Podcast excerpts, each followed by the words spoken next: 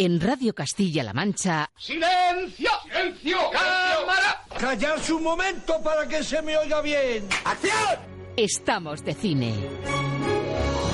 Amigos, siempre recordaréis este día como el día en que... ¿Estás listo? ¡Oh, sí! ¡Hasta el infinito y más allá! ¡Yujú! ¡Lo hemos conseguido! ¡Oh, capitán, mi capitán! ¡Oh, capitán, mi capitán! Con lluvia, con sol, con nieve, con hielo, la función debe continuar. ¡Soy el rey del mundo! Aquí comienza el programa de cine de Radio Castilla-La Mancha.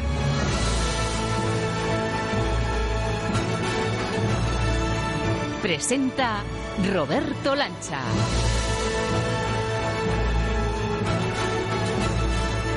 ¿Qué tal amigos? Muy buenas a todos, damas y caballeros, felices fiestas y bienvenidos al capítulo 173 de Estamos de Cine. El episodio que este año, como ves, nos toca disfrutar en periodo de entrefiestas, entre Navidades y fin de año y marcado por tanto por los encuentros familiares, por la vuelta a casa, como el mítico turrón en almendro, por los grandes despliegues en la mesa, la sopa de marisco, la lombarda y las migas, el cordero la perdiz, la lubina y la dorada, el pavo, los mazapanes y los polvorones. Una cartelera gastronómica que aquí viene lo que nos toca, tiene su paralelismo con la oferta cinéfila que nos encontramos en las pantallas. Hay menú poderoso en las salas, te aviso. Todos los platos, la verdad, con una pinta exquisita. Pero como sucede también en la buena mesa, no todo lo que se nos está sirviendo se merece una estrella Michelin.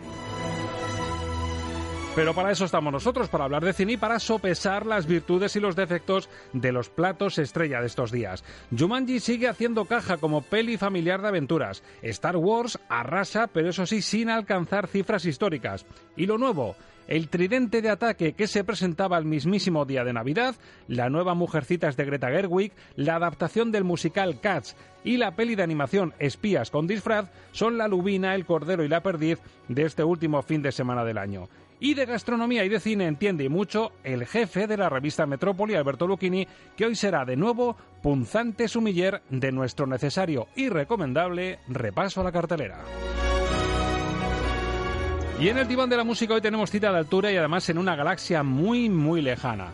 La despedida de Star Wars, como ya te contamos, ha abierto un nuevo y electrizante debate entre los fans. Acumula defensores y detractores a partes iguales y la verdad no ha convencido a todo el mundo. Pero hoy en la balanza ponemos una parte esencial de este desenlace de la Guerra de las Galaxias que sí que provoca total unanimidad. Es su extraordinaria banda sonora. El broche final del maestro que hizo historia con su preclara visión musical de este pulso intergaláctico y futurista y que podría estar regalándonos su última gran joya musical. Hoy nuestro experto en bandas sonoras, Ángel Luque, nos ayuda a ponderar la renovada inyección de talento que Sir John Williams ha aportado al cierre de las tres trilogías de Star Wars, o lo que es lo mismo. En la segunda parte de Estamos de Cine, en apenas media hora, va a sonar música a la altura de las estrellas.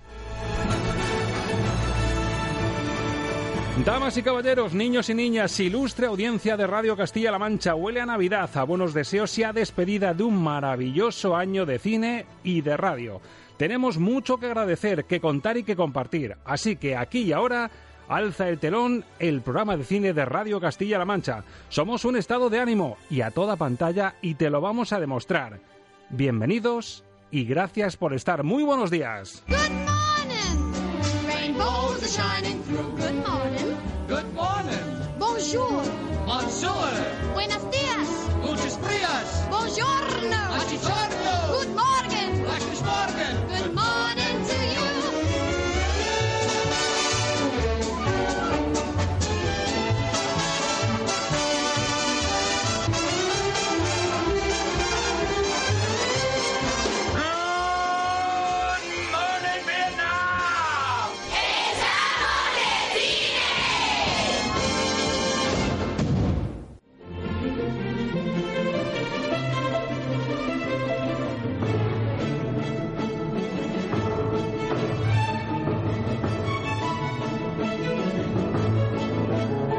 Los estrenos de la semana en el filtro Lucchini.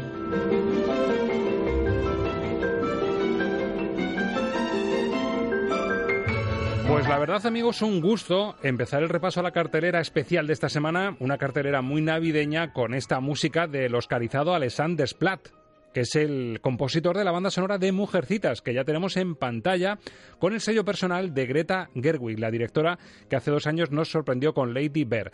Es uno de los atractivos de la cartelera y veremos si el aspecto que tiene se corresponde con el resultado final. ¿Lo sabe? Yo también lo sé porque he tenido la suerte de verla ya que se estrenó el día 25, pero lo sabe nuestro crítico de cabecera, Alberto Lucchini, que nos atiende ya hasta ahora. Alberto, muy buenas. Hola, muy buenas. Feliz Navidad, lo primero. Eh, y próspero merimé, que decía mi abuelo. bueno, la pinta en este caso, hablábamos al principio en, el, en la introducción, acabamos de hablar de, de, un menú interesante. No todas se merecen estrella Michelin, pero por lo menos la película que se presume más navideña de estos días, que es Mujercitas, cumple con lo esperado. Sí, sí, no, la, la, verdad es que es una película que a priori daba mucha pereza, pero a mí me gusta mucho cómo lo ha resuelto Greta Gerwig. Además, venimos de dos adaptaciones, las más conocidas aparte de la miniserie de televisión, pero claro, nos remontamos al año 49 y nos encontramos a un señor en la dirección como Mervyn Leroy, que son palabras mayores, y en el reparto Elizabeth Taylor, Janet Leigh, Peter Lawford, es decir, un, un elenco de altura y en el año 94, Gillian Armstrong dirigió a Winona Ryder, a Susan Sarandon, Kristen Dunst, Gabriel Byrne. Es decir, que veníamos de dos pelis muy separadas en el tiempo, pero oye, ya son dos referencias cinematográficas de peso como para resistir comparaciones. Es decir, que hay valentía en lo que ha hecho Greta Gerwig. Sí, sí, bueno, y, y, y, no, y no nos olvidemos de la que es para mí la mejor adaptación de, Mujercitas, que es la que firmó George Cukor en 1933, con nada menos que Catherine Hepburn haciendo de Joe Exactamente, la del 33, con lo cual tenemos tres grandes referencias para hacer Mujercitas. Y en esta, digamos que ya que el Pisuerga pasaba por Valladolid y estamos ahora con el debate del empoderamiento femenino y la directora Greta Gerwig ya en Lady Bear dejó un poco esas señas de identidad, pues era una ocasión propicia para remozar el espíritu de Mujercitas y actualizarlo, por decirlo de alguna manera, para el público más joven de ahora, ¿no? Sí, actualizarlo y sobre todo darle un toque, pues, un siglo XXI, porque aunque la película esté ambientada en la guerra de secesión estadounidense, pues hay algunos momentos, sobre todo algún que otro discurso de la, de la protagonista principal, que, que son perfectamente aplicables al, al año 2019-2020. Son de plena actualidad. Y claro, cuando se habla de Mujercitas, pues siempre, eh, si quieres una película de altura, te tienes que sustentar en un reparto también de campanillas. Y en este caso, pues entra gente joven de la que lo está rompiendo, como Saoirse Ronan, que es el gran reclamo femenino e, e interpretativo de la película, Emma Watson, que sale muy bien parada también, Timothée Chalamet, que es el actor de moda, pero que no le hemos visto tan fresquito como la última de Woody Allen, por ejemplo, en Call Me By Your Name, Laura Der, que es la apuesta como madre de las chicas un poquito más arriesgada, Meryl Streep como, como la tía viejuna de, de, la trama. Es decir, un elenco muy poderoso para una historia que se remoza, dos horas y media de duración, pero se hacen muy agradables porque se nos devuelve ese toque de cine clásico que da gusto ver en estas fechas. En el tráiler nos lo remozan y nos abren apetito así. Podemos irnos ahora mismo. Yo venderé historias. ¿Yo? Y tú deberías ser actriz y tener una vida en el escenario. Que mis sueños sean diferentes a los tuyos no significa que no sean importantes. Te amo desde el día que te conocí. Yo no puedo evitarlo. Casarnos sería un desastre, ¿vale? Sería un Seríamos desastre. unos desgraciados. Viviría, viviría no solo puedo, para ti. ¡No puedo! Una nueva obra escrita por la señorita Joe March. Mujeres tienen mente y tienen alma, no solo corazón.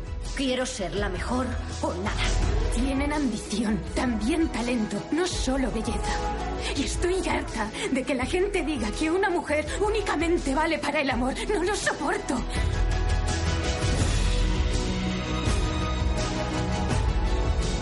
Es un poco la premisa central, ¿eh? ese mensaje actualizado, como decimos, a, la situación actual de, la mujer, en el que Saoirse Ronan, esa, esa um, escritora talentosa, esa Josephine March, pues dice en alto que una mujer es mucho más que un gran corazón, que una ama de casa, que una mujer que está hecha solo para casarse con, con un buen partido. Y acaba diciendo una frase preciosa que es, pero estoy tan sola. Al final ella misma también se cierra el círculo y es uno de los momentos bonitos de la peli. ¿eh?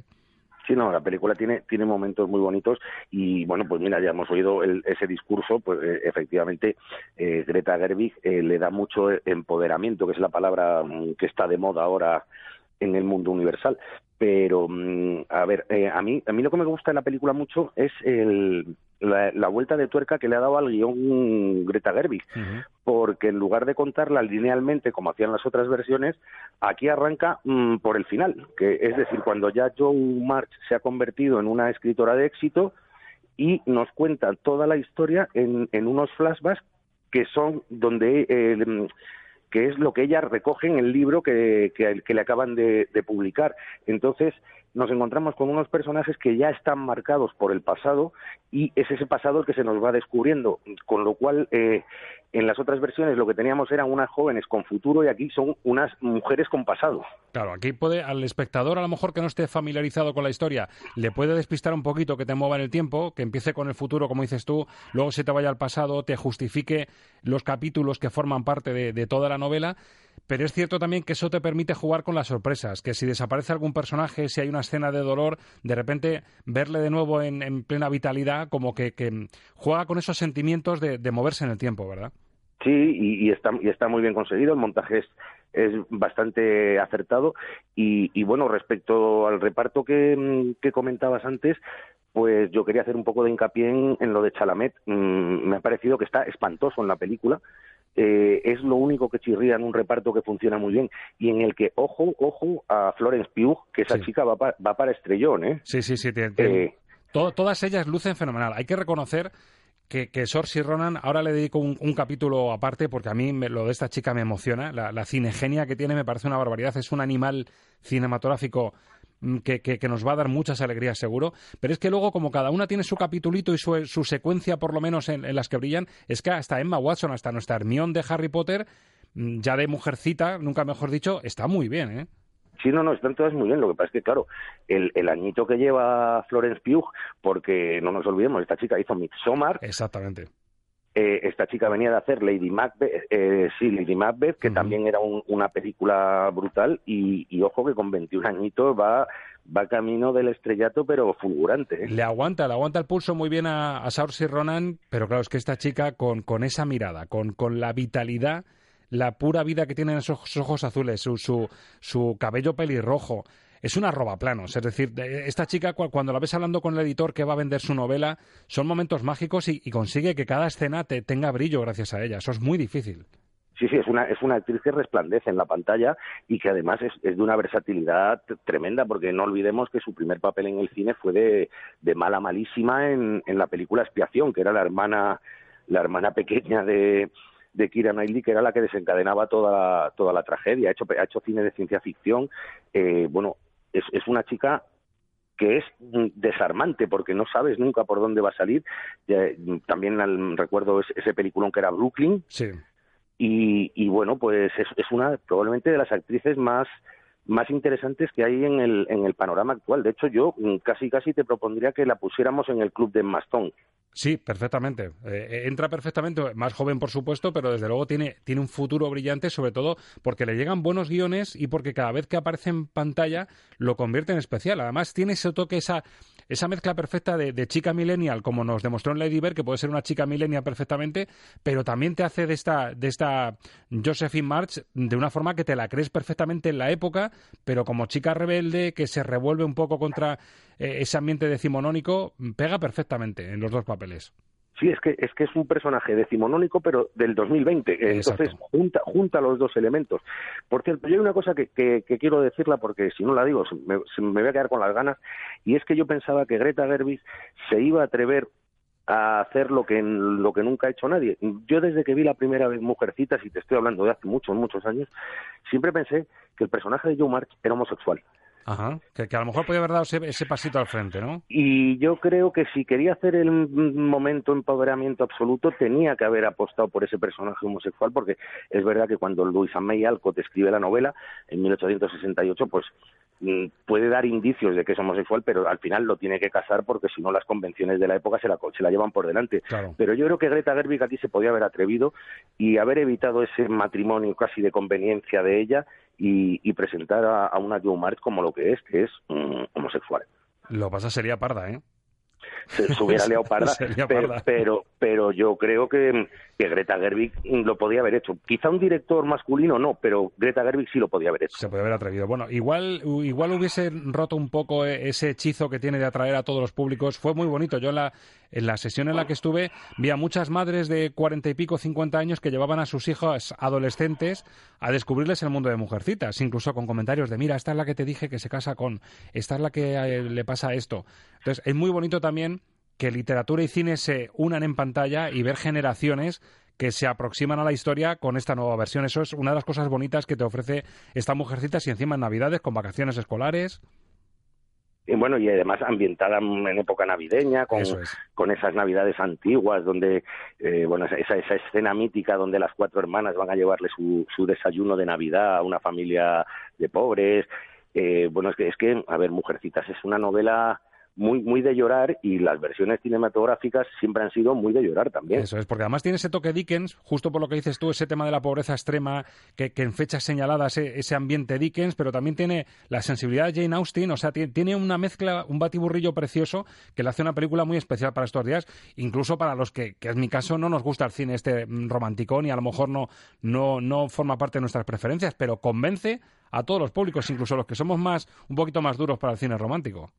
Sí, sí, por completo. O sea, de hecho, yo mm, reconozco que fui a ver la película con muchísima pereza, mm, pensando en las dos horas y media de sufrimiento que me esperaban. y, y cuando acabó la película sa- salí encantado de la vida y, y no se me hizo larga para nada.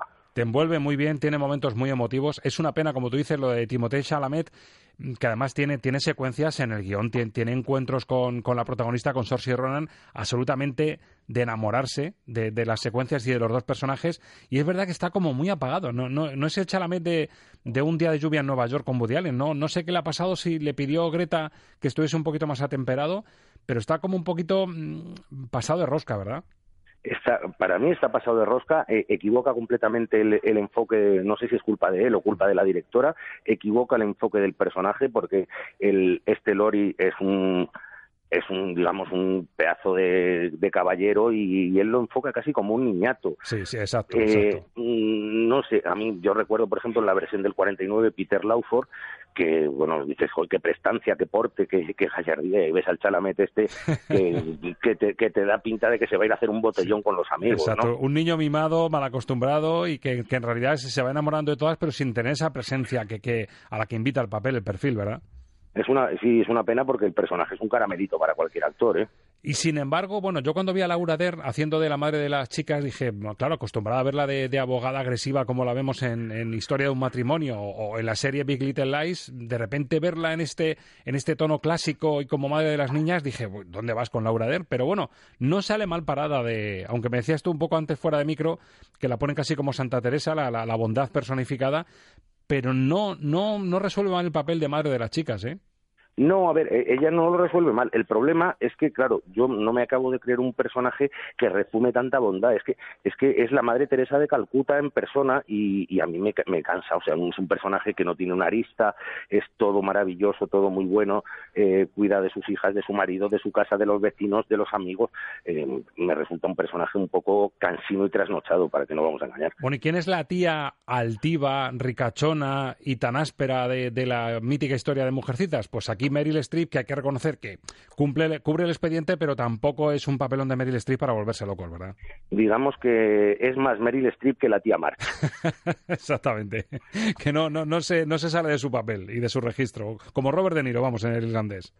Pues más o menos. Por, por cierto, hay un detalle que, que, que es muy curioso de la peli que, que me gustaría comentar, y es que a lo mejor nos encontramos con, con un conflicto matrimonial en los Oscars. ¿Ah, sí?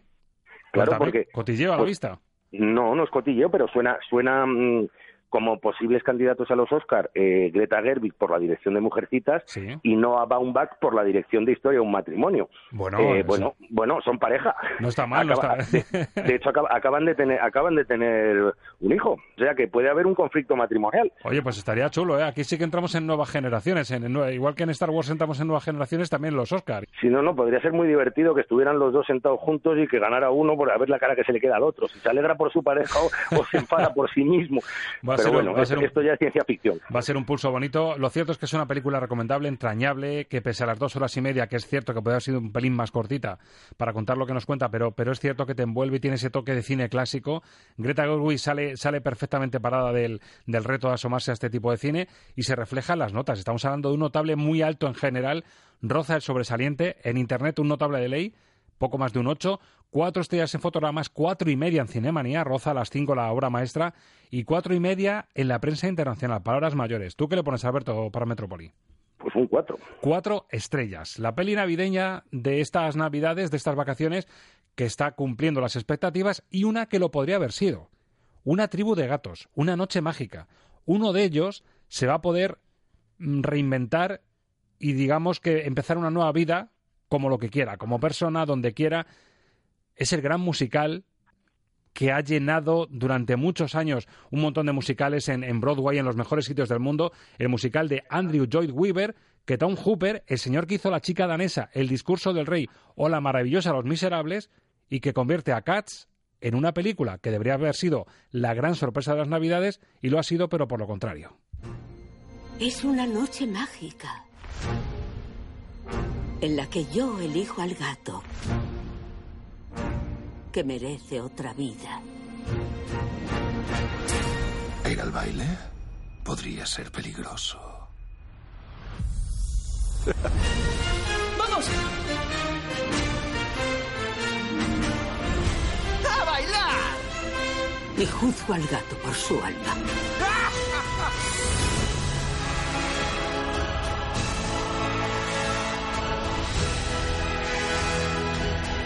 Te metas con la loca de los gatos. Ha llegado el momento de hacer la elección del gélico. Crucemos las patas. Vamos a empezar. Me encanta.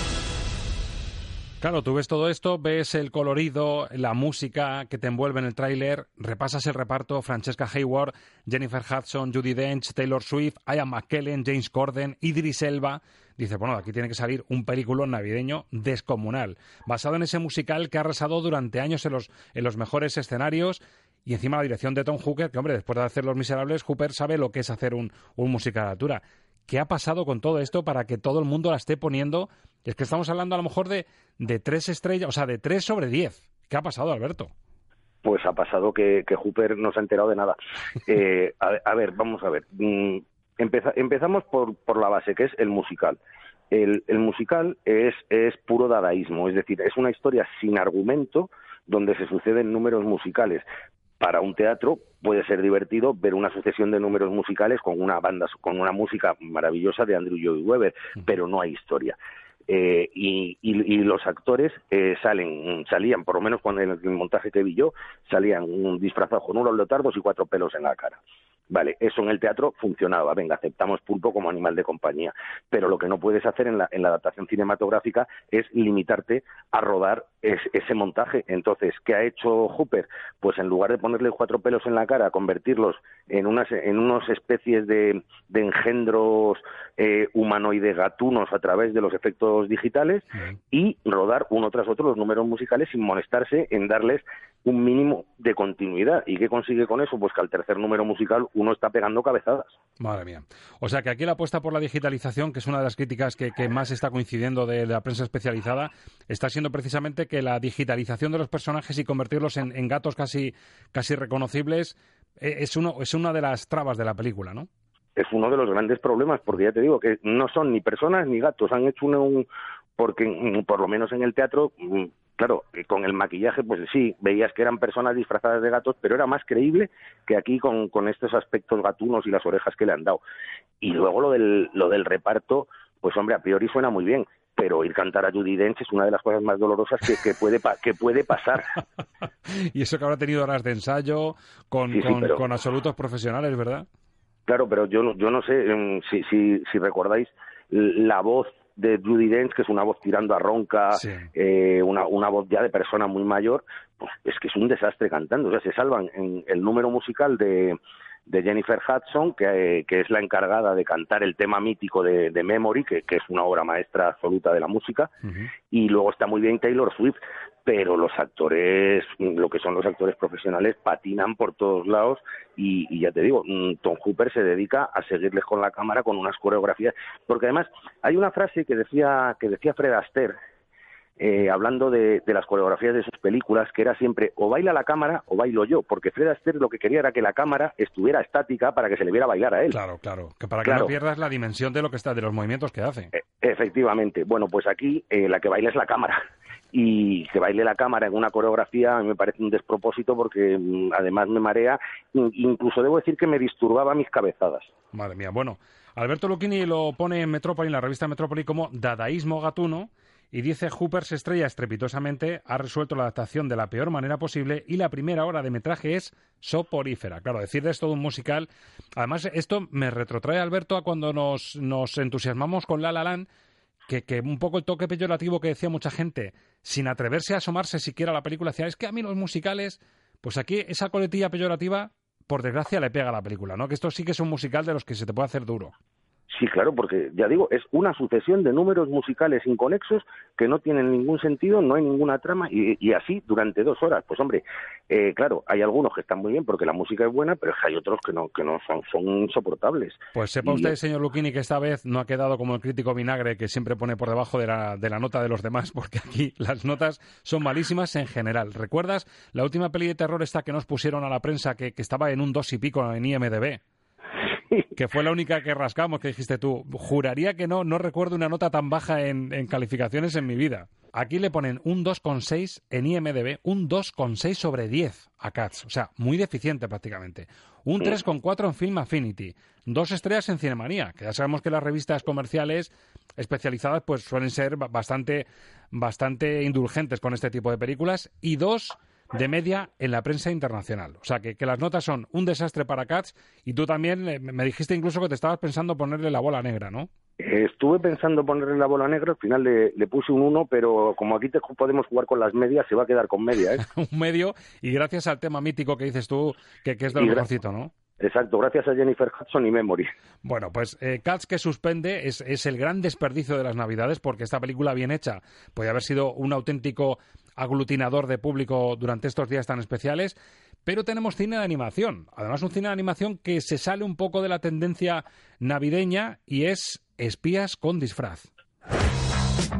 Lance Sterling, un espía legendario siempre impecablemente vestido. Walter Beckett, graduado en el MIT a los 15 años, trabaja en el laboratorio de innovación. Quiero que pruebes muchos artilugios en plena misión. Imagine que pudiera hacerle desaparecer.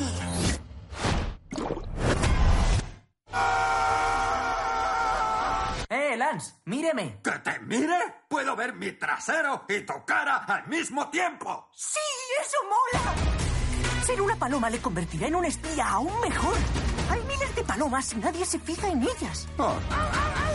Es más, las palomas ven a cámara lenta.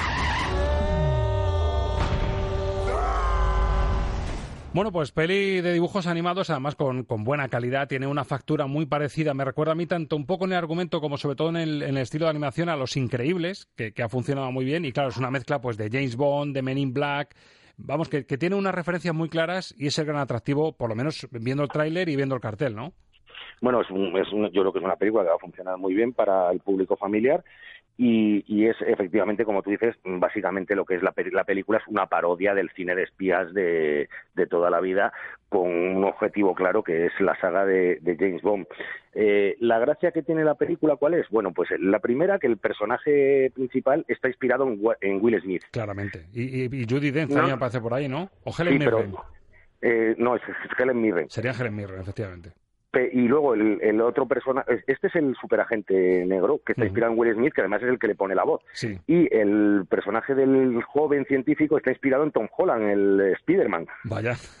y, y también es quien le pone la voz. Entonces, eh, bueno, ya sé que esta película normalmente la gente no la va a ir a ver en versión original, pero en este caso sí tendría mucho sentido porque los, los, actores, o sea, los personajes están inspirados en los actores que le ponen su voz.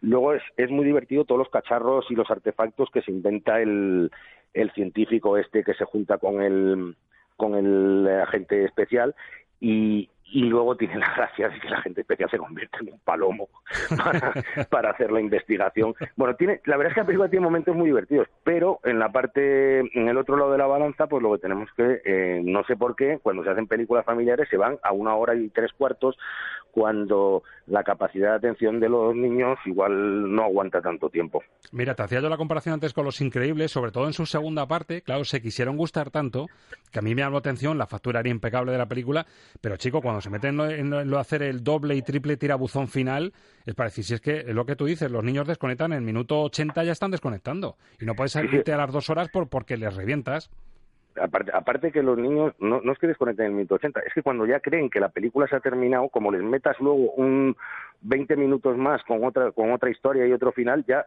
se han ido, porque para ellos ya ha terminado. Entonces, bueno, yo cada uno que haga, que haga lo que quiera. Es, pues, otro dato curioso de esta peli es que es la primera producción de, de Blue Sky que lleva Disney. Vaya, o sea, que, tenemos a Disney ya en plan hegemónico, ¿no? No, claro, esta era una película que mm, eh, Blue Sky era el estudio de animación que, eh, que trabajaba para Fox es un proyecto que viene desde hace varios años y tras la compra de Fox por parte de Disney, pues Disney ya se ha quedado todo el catálogo de Fox. Entonces, eh, ahora mismo es una película de Fox que tenía que competir contra Disney, pero es de Disney que compite contra sí mismo, con lo cual todo va al mismo sitio. bueno, y lo que decimos siempre cuando hablamos de pelis de animación, consigue esa fórmula, esa receta infalible que es que se ríen tanto los adultos, disfrutan tanto los adultos como los niños con sus tramas más infantiles? Eh, sí, yo creo que en este caso lo consigue porque además todos esos guiños paródicos al, al cine al cine de espías y al cine de, de acción claro, evidentemente lo van a entender los adultos, no los niños. Para los niños está la gracia, pues eso de convertir al tío en un palomo, que anda, mira, bueno.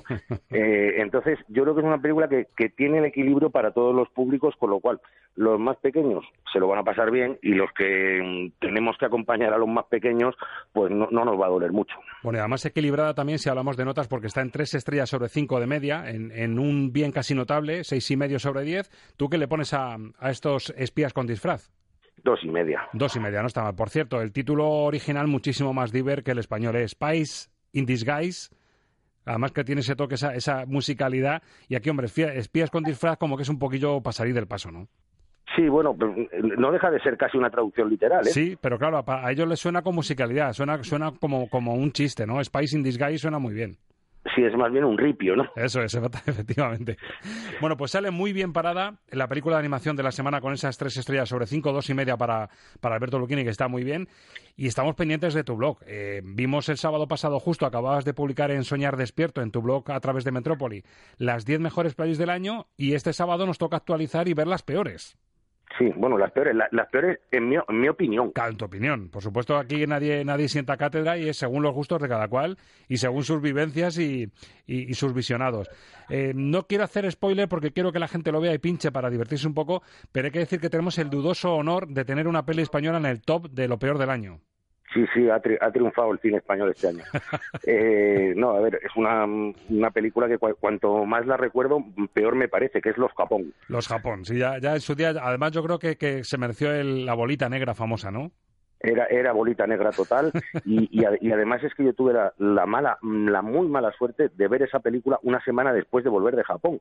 con lo cual el, contraste era, era, era radical, ¿no? No, con lo cual es todavía más indignante porque te das cuenta de que es una película que intenta jugar con, con los contrastes culturales y sociales entre España y Japón, hecha por alguien que no tiene ni puñetera idea de lo que es Japón.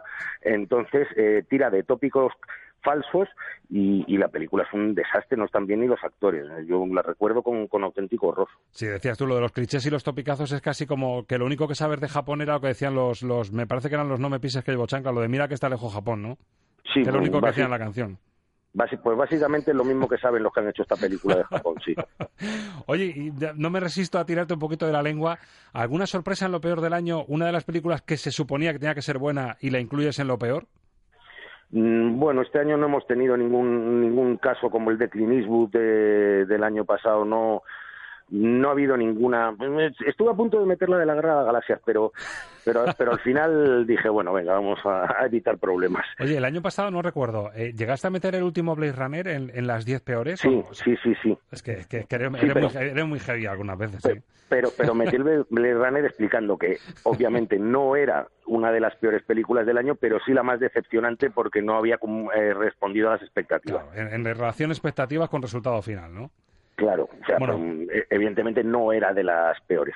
Alberto Luquín en estado puro. Oye, Alberto, ¿cómo empezamos, cómo empezamos el año? ¿Qué, nos apuntamos para ilusionarnos un poquito? Pues el año empieza a lo bestia, o sea, porque, pero a lo bestia, a lo bestia. En, creo que, a ver, vamos a hacer la cuenta, 160, pues mira, empieza con 175 años repartidos entre dos directores. Sí. Porque o Eastwood? Se estrenan Clint Eastwood y Roman Polanski. Casi nada. Eso en la misma semana, ¿no? el, mismo día de Año Nuevo, además, eh, porque, este, porque se adelantan los estrenos al día 1 y llega la última película de, de Clint Eastwood, 89 años, que es Richard Jewell, que es la historia de los atentados de los Juegos Olímpicos de Atlanta, de, un hombre que fue acusado mm, injustamente, y, Roman Polanski, con 86 añitos, que se marca el oficial y el espía, que es la historia del caso Dreyfus, el oficial eh, que fue condenado en Francia en el siglo XIX en un caso de, de antisemitismo que al final Polanski se lo lleva a su terreno. O sea que los veteranos siguen van a dar guerra este año. Dos pesos pesados que vuelven para empezar el año, sin hacer spoiler de calificaciones, pero simplemente te pregunto, ¿alguno de los dos consigue las tres estrellas de calificación? Mm, sí, bueno, pues esa, es la noticia para la semana que viene. No te digo cuál, eso lo resolvemos la semana que viene. Alberto, un placer haber hecho este repaso completito. Yo creo que con estas dosis de, pros y contras, de virtudes y defectos, eh, los oyentes saben qué elegir para estos días. Así que acabar bien el año. Mm, ¿Te vas por ahí fuera o te quedas por aquí en casa? No, no, me quedo, me quedo en casa porque tengo muchas ganas de que arranquen los locos años 20, que siempre, que siempre parecieron cosas de otros tiempos y mira, los tenemos aquí. Y mira por dónde, la década de los 20 a nuestras puertas. Sí, a ver si vuelve el Charleston. Alberto, ha sido un placer, feliz año y nos encontramos en 2020 para, para pulsar lo nuevo que nos llega. Claro que sí, un placer, como siempre. Un abrazo fuerte.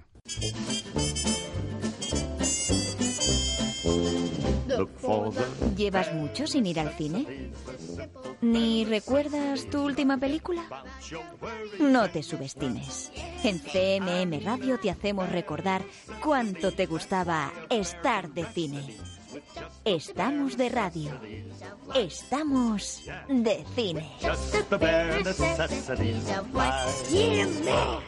¿Qué pasa, mortales? Soy Logan y mando un saludo potente y sin garras a los oyentes de Estamos de Cine. Y ahora, venga, moved el culo, que hay mucho que escuchar.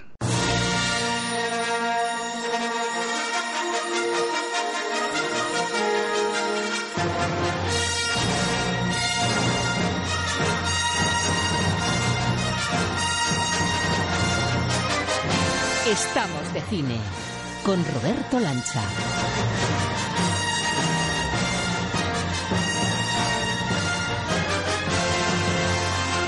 Y estamos con esta música, cómo no, flotando, levitando en la galaxia. ¿Saben ustedes lo que me dijo el compañero de viaje que tuve en el último Star Wars?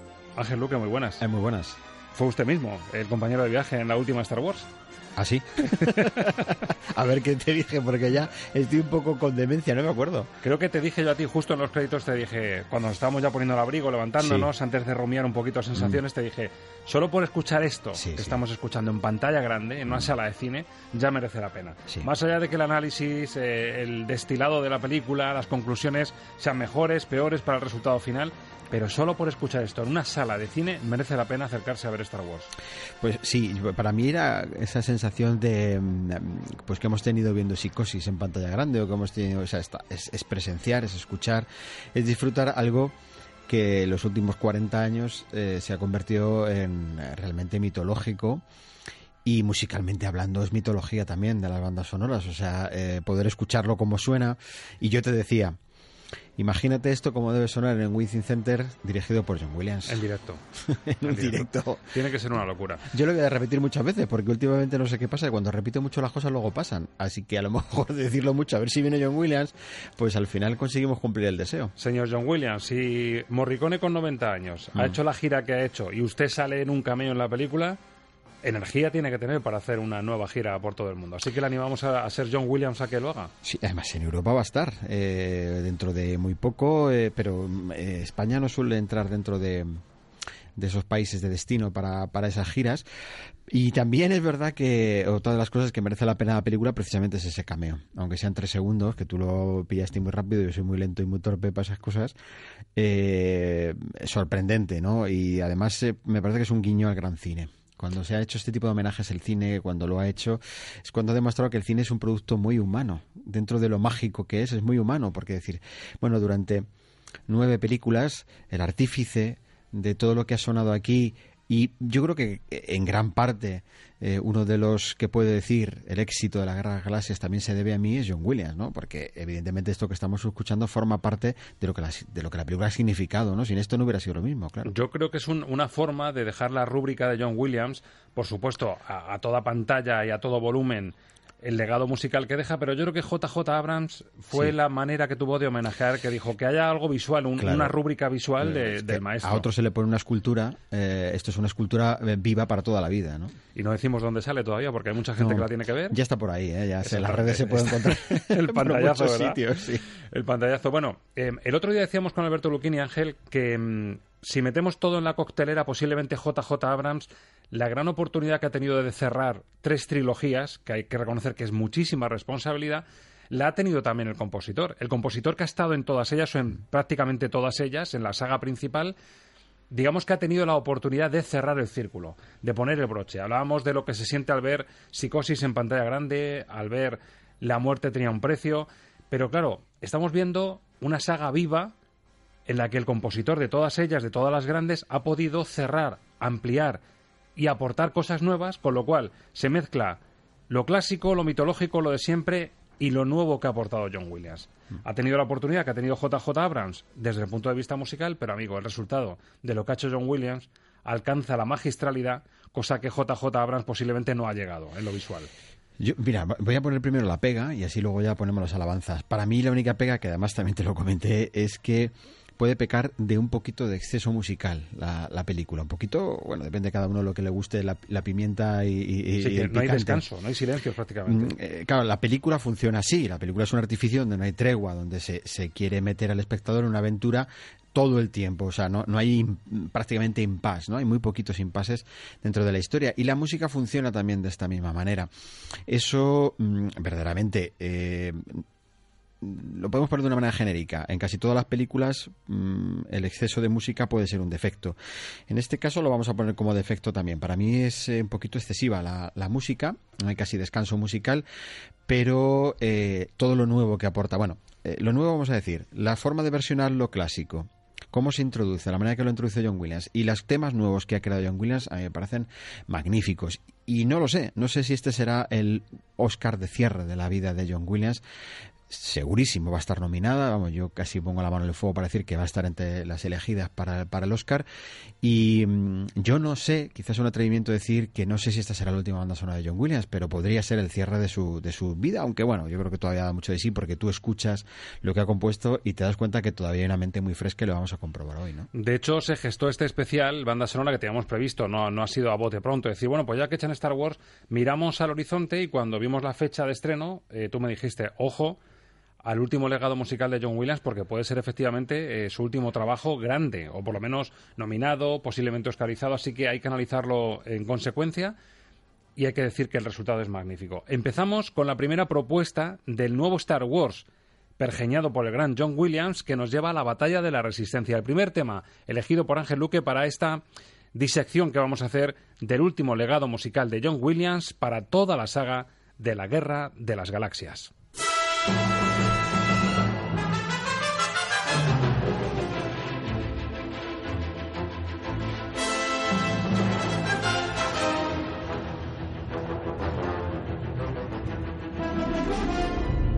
Lo que ves es lo que oyes. Música para soñar cine con Ángel Luque.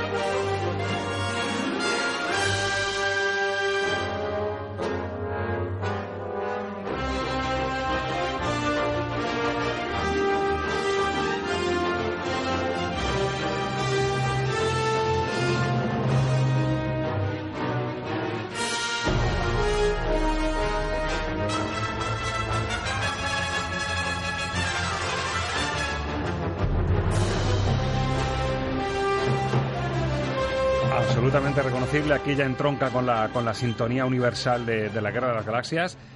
Y hemos empezado con una melodía diferente, nueva, fresca, para la nueva historia, que engancha de nuevo con lo clásico y en la que se ve totalmente el sello de un maestro que sabe lo que tiene entre manos, con lo que trabaja, la esencia de lo que mm, ha hecho generaciones y ha cultivado y hecho soñar a generaciones y a generaciones y qué bien lo trenza, qué bien lo innova, qué bien lo refresca. Es lo que dices tú, es un tipo de 87, casi 90 años pero que sigue sigue brillante, Ángel. A mí me sorprende me sorprende mucho, ¿eh? porque eh, todos estos temas los agarra con mucha con mucha fuerza, ¿no? Realmente parecía que nos encontramos con ese John Williams de hace 40 años eh, que quiere reinventar el, el, género de la, ciencia, de la ciencia ficción musicalmente hablando y que lo hace realmente, ¿no? Él viene a, a renovar algo que, que, que, realmente estaba estancado, sobre todo dentro de la música clásica, ¿no? Él y, Jerry Goldsmith con Star Trek, ¿no? Eh, con el que JJ Abrams también tiene parentesco, por decirlo de alguna manera. Entonces, eh, realmente eh, Jerry Goldsmith y, John Williams son los, los, grandes creadores del mundo de la ciencia ficción espacial, musicalmente hablando creando melodías emblemáticas como esta que, estamos oyendo que donde el, tema principal ese tema eh, de, de, los rebeldes ese tema que es la gran marcha eh, junto con la marcha imperial que es la, la, la, la música del mal cobra una nueva vida cobra una nueva fuerza y crea temas nuevos como este donde eh, nos encontramos a, John Williams de una mente fresquísima y ofreciendo una fuerza y una vitalidad tremenda, ¿no? Y es un gusto escuchar esto en pantalla, la verdad. Claro, que tiene verlo contigo, verlo con un experto en bandas sonoras que por un lado estamos pendientes de lo que está pasando, de la trama y de lo visual, pero también entre los dos estamos pendientes de las nuevas aportaciones que a poco que estés pendiente dirá la gente, vaya sí. dos frikis. Sí, bueno, sí, un poquito. Pero, pero es cierto pero bueno, que no cuando... hemos llevado espada láser, ni cosas de esas que las hay peores. no hemos sido disfrazados ni nada. claro. Pero sí es verdad que si pones el oído, no, no hace falta una concentración máxima, no, no. si pones el oído,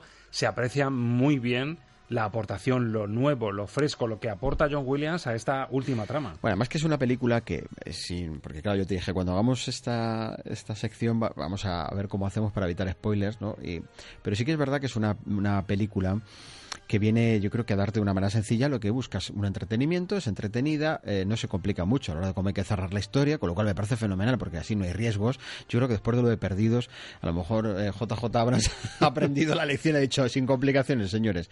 Más o menos algo que pueda ser evidente, ¿no? Y que el público le deje más o menos satisfecho. Yo no entro en esas disquisiciones tan analíticas y pseudofilosóficas que uno se encuentra por ahí, realmente no.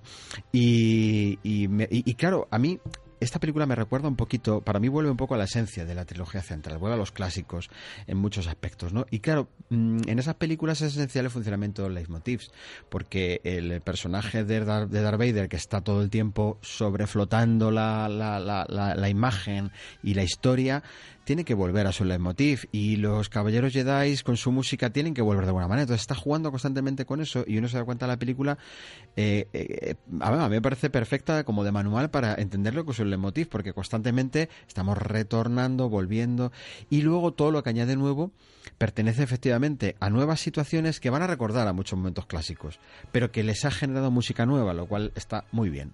Por eso empezamos con lo nuevo, engancha con lo clásico, es. te recuerda la historia. En el fondo lo decíamos el otro día, es la, la, reedición al momento actual de esa lucha eterna entre el bien y el mal. Hmm. El mal, pues con Palpatine, Darth Vader, todo lo que es el, el, el imperio oscuro, contra el bien, la resistencia, digamos el toque más humano, que es esta, este toque de arenga que hemos escuchado, el toque más humano, con la fuerza y los Jedi, que es un poco las fuerzas del bien llevados a lo espiritual en la lucha contra el mal. Casi bíblico, ¿no? Se podría decir. sí, tiene, tiene, tiene, mucha inspiración en muchos, en muchos aspectos de la literatura, por supuesto, eh, aspectos bíblicos, religiosos, tiene, tiene mucho, mucho sentido.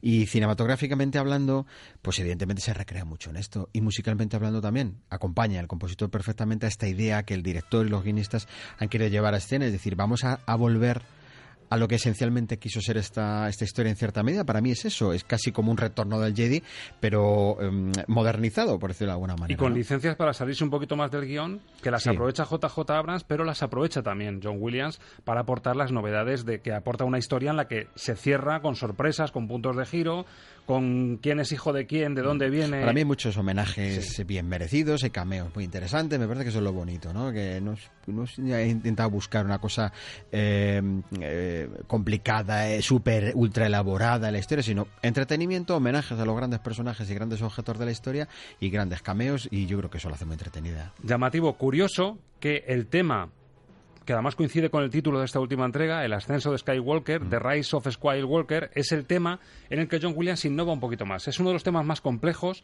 no es quizá el más colorido ni el más colorista, pese a que coincide con el ascenso, el ascenso de Skywalker, que por cierto, Alejandro Torres, que tenemos como técnico diciendo, no soltéis spoiler. Ese ascenso de Skywalker, ¿quién será? ¿Quién asciende? No lo podemos decir. Pues Skywalker. Alguien, alguien que responde al, al, apellido de Skywalker, pero, pero ¿quién es? ¿Es ella? ¿Es Kylo mm. Ren? ¿Es una sorpresa final que tiene? Bueno, el caso es que este tema de John Williams, al que le pone el título de la película, no es el más colorido ni el que nos va a recordar más a las sintonías de siempre y las melodías de siempre. Es el más complejo, pero suena así de sugerente.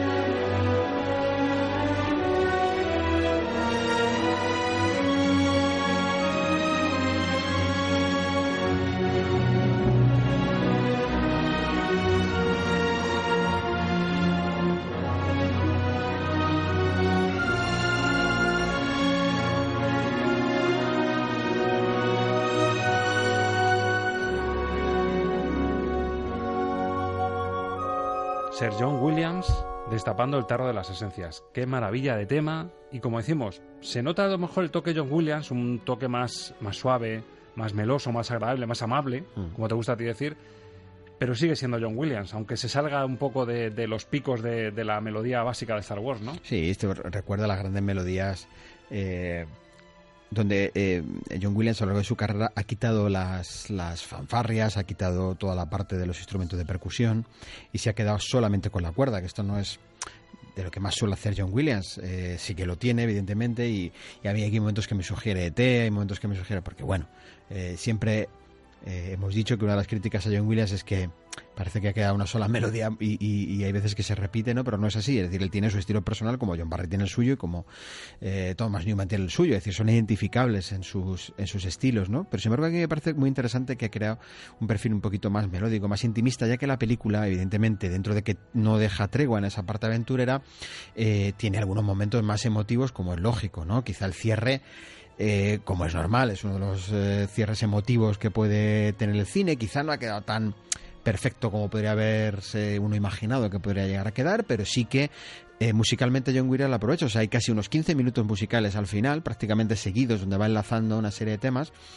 Eh, y son más, más o menos en esta misma línea. Es decir, lo nuevo que crea para la película, eh, en cuanto a temas significativos, casi todos son más en la línea melódica que, que en la línea de superorquestación. Y en esta además se nota que está mimando un poco la esencia de- del, último, del último capítulo. Esa persona destinada a ser el último Skywalker o el sello final de Skywalker, se nota que mima, que está cuidando, que mece a su manera lo que es el, el germen del final de la película. Claro, o sea, como tiene tantos guiños a cosas anteriores, evidentemente la música también tiene que envolver un poquito todo eso porque van a entrar en juego muchos recuerdos, muchos personajes que ya no están, van a entrar en juego muchos elementos, ¿no? Y muchas iconografías, porque hay mucha imagen que de nuevo nos va a recordar a cosas que ya hemos visto y que vuelve a aparecer, ¿eh? porque también los lugares, las localizaciones son protagonistas en la historia. Entonces la música envuelve perfectamente esto porque lo vuelve de mucha emoción, ¿no? Vamos a recuperar otro momento arenga y de hecho el título invita a ello. We go together, vamos juntos, ¿no? Todos a una. Todos podemos contra el mal. Cuando parece que todo es imposible, mm, yo sigo viendo la gran referencia, por supuesto, el toque bíblico, pero lo segundo para mí, la gran referencia de toda esta historia es el Señor de los Anillos. Sí, sí, la lucha del bien contra el mal, la arenga de aunque todo parezca imposible, incluso el más pequeño puede rivalizar con el, el mal superior, pues esta arenga, We go together, suena así de bien.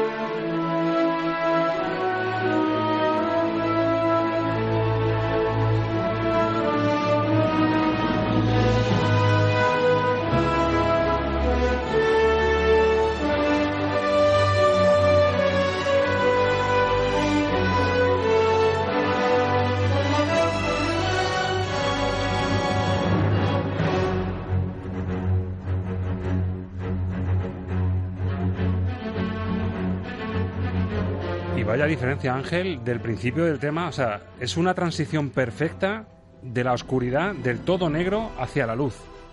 El, la arenga de todos juntos, aunque todo pinte mal, aunque parezca aquí que, que- que las sombras nos rodean, que va a ser imposible, y cómo la transición hacia arriba, de abajo arriba, es perfecta, es de manual, ¿eh? y, y todo esto es que John Williams siempre lo ha hecho muy bien, siempre lo ha hecho muy bien, ¿no? Temas que se van como desenvolviendo, como si fuera un paquete que tú vas quitando el papel, vas quitando el papel, todavía no ves exactamente qué es, ¿no?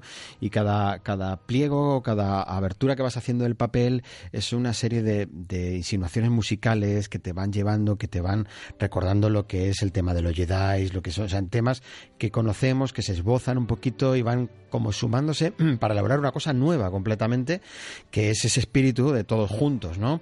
Que es algo muy cinematográfico, que lo hemos visto en tantísimas películas, ¿no? O sea, a mí me recordaba una especie de Breijer llevado a la, a la galaxia también, ¿no? O sea, somos, somos mucho menos, somos humanos, no tenemos tanto poder, no tenemos tanta fuerza, es el Señor de los Anillos, es la debilidad representada en el espíritu del deseo de combatir y del deseo de luchar por tus ideales, por tu libertad. Todo esto que no puede faltar en un tipo de películas de estas está perfectamente plasmado en la, en la música.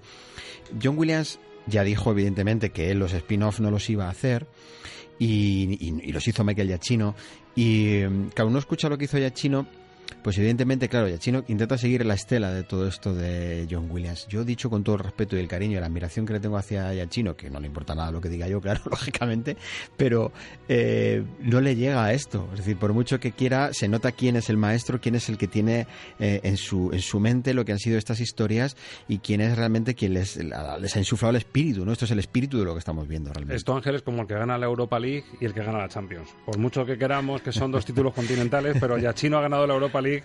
Y el señor John Williams es el supercampeón de la O sea, Yachino tiene muchísimo mérito porque él es heredero de muchas de estas cosas. También lo hizo con Star Trek, también lo hizo con El Plata de los Simios. O sea, él ha heredado muchas cosas que venían de, de Goldsmith y de Williams. O sea, que es, es un poco el, el, gran heredero de ellos y, y, lo ha sabido mantener el pabellón muy alto, además dándole un estilo propio. Pero claro, es inevitable que haga los, los recuerdos a este tipo de música. Pero claro, o sea, quiero decir, ¿quién puede hacer mejor las variaciones de sus propias sinfonías? ¿Beethoven o uno que venga detrás? Pues hombre, Beethoven sabe lo que tenía entre manos. Pues con John Williams pasa esto. ¿no? De hecho, en este tema esta melodía justo que escuchamos ahora, que es un poco la que más eh, simboliza el espíritu de esta última saga, es justo cuando él se apoya para subir hacia arriba. Uh -huh. Aquí es cuando viene el crescendo, porque es la influencia de los nuevos Jedi, ¿no? La nueva fuerza que empieza a emerger contra el mal, y ahí es cuando ya se dispara hacia arriba. Es decir, lo analices como lo analices, es la auténtica perfección en, en las bandas. Eh, además es que la película tiene varios momentos, podemos decir, de arenga, ¿no? Varios momentos en los que parece que todo ya se viene abajo y vuelve a subir y, y parece que vuelve a bajar y vuelve a subir. O sea, bueno, esto es muy, muy, Parece muy un combate de Rocky. Sí, es muy típico de este tipo de películas, ¿no? Entonces, claro, la música tiene que ayudar y como está sonando prácticamente todo el tiempo, está constantemente también en este juego, ¿no? Bueno, llega un tema que solo por el título tiene que ser especial vamos a comprobar que también en lo musical es especial, pero claro, que un tema de Star Wars y de la última banda sonora, posiblemente gran banda sonora de John Williams, haya un tema que se llame La fuerza está contigo, claro. son palabras mayores. Muy simbólico, claro. Señor Williams, vamos a hacer un tema que se llame La fuerza está contigo. A ver qué le ha sabido.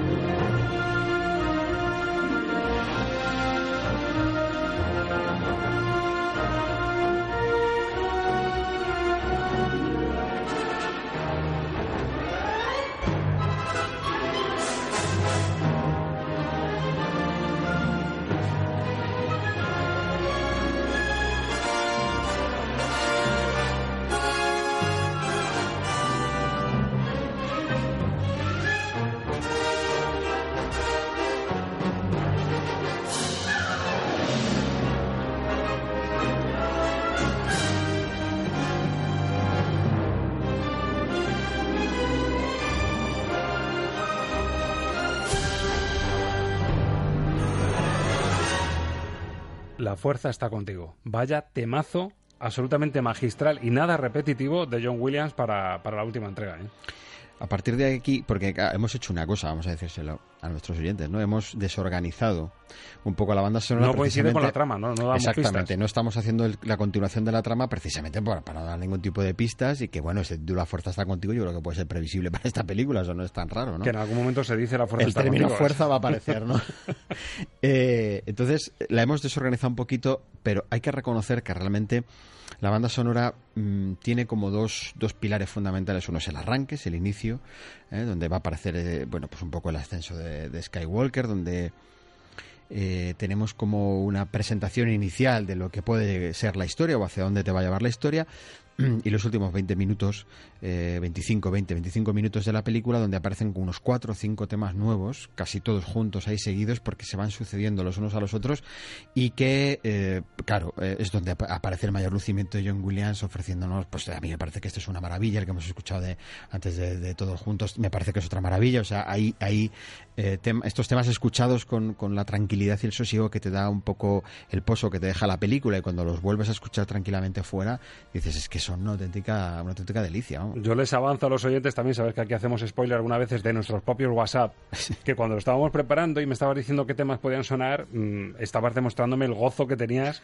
con la, con la preescucha y la preselección por WhatsApp, me estabas diciendo, esto es una barbaridad. Sí, esto es sí, una sí. locura. O sea, a, a mí me, me gusta me gusta esta banda sonora porque sí que es verdad que en alguna de las anteriores eh, yo tenía la sensación de que John Williams eh, había perdido un poquito bueno pues el, el- enganche de que la repetición de la historia era muy difícil que generara en, cierta medida cosas muy novedosas no hay algún tema muy muy interesante eh, incluso alguno que no es de él porque en Rogue One también aparece alguna cosita eh, muy interesante musicalmente hablando y, y en alguna de esas era un tema que es una maravilla lo hemos puesto aquí no pero realmente eh, el bloque entero de la banda sonora te dejaba una sensación un poquito agridulce de decir, "Pf, claro, si es que es normal, es un autor que ya ha hecho tantas relacionadas con la misma temática y para mí aquí recuperan bastante el, el- el pulso, ¿no? Aquí algo del guion o del diálogo y de las charlas que tuvo con JJ Abrams, algo le tuvo que mm, revolucionar por dentro, que es cierto que ha dado lo de mejor de sí, y de hecho se ofreció al cameo, John Williams en estado puro.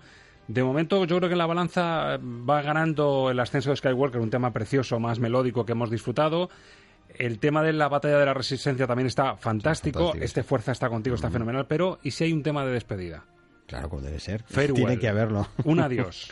Claro, adiós. un adiós en Star Wars también siempre lo hay. Siempre hay pérdidas, siempre hay despedidas, siempre hay hasta aquí hemos llegado. Mm. No vamos a decir quiénes se despiden, pero hay un tema dedicado al adiós. Farewell, John Williams, y ojo que este puede ser posiblemente el mejor tema de la sección, que es mucho decir.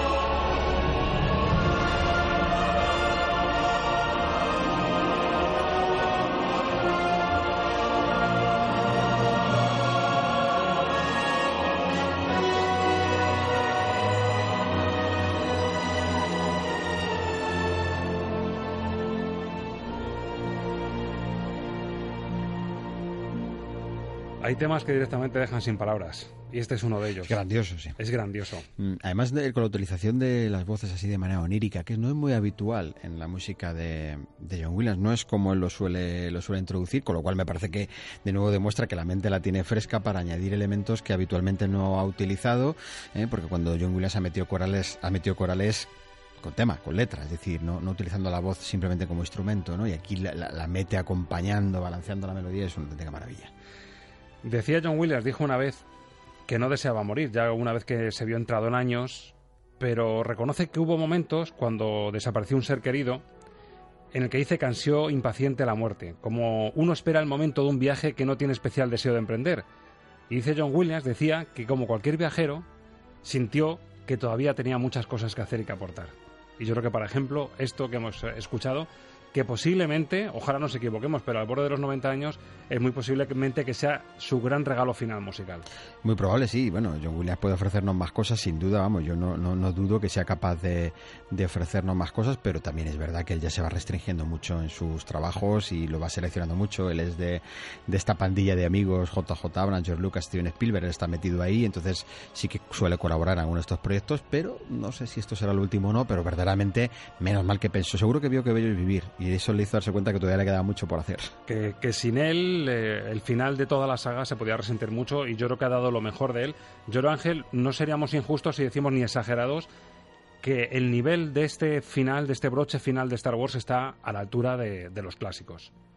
Yo creo que sí. Yo creo que, que es, en cuanto a lo, musical y en cuanto a lo cinematográfico, yo creo que es un poco volver a esa esencia sin pretender mucho más y eso ya me parece que tiene mucho mérito. No hay escalón de bajada ni pegotes. Que digas, esto es un pegote, aquí está la melodía de siempre y un pegote que se nota que va para abajo. Mm. No, no. Yo creo que mantiene, el nivel y eso es una gran noticia. Yo creo que esta película hay que verla cuando ya ha pasado un poquito el tiempo y se, se quite todo lo que gira en torno a lo que iba a pasar y cuando se la vea yo creo que se la va a ver con mucha tranquilidad. Por cierto, para los oyentes que tengan eh, posibilidades de por internet, por los medios que hay ahora de... Em, desglosar toda la banda sonora, que se cojan, aunque sea solo la pieza final, el finale, que dedica la suite de John Williams, que yo creo que suena en pantalla también al acabar la película. Sí, suena entero, claro. Porque va a sentir toda la esencia de la saga en 10 minutos, va a sentir Star Wars entero dentro, a través de los oídos. Yo creo que además, como este es el último programa del año, eh, justo para acabar el año, ponértelo tiene que ser una buena forma de empezarlo, porque te va a lanzar hacia un nuevo año de una manera diferente, ¿no? Pues así lo vamos a acabar, Ángel, ha sido un placer. Igualmente.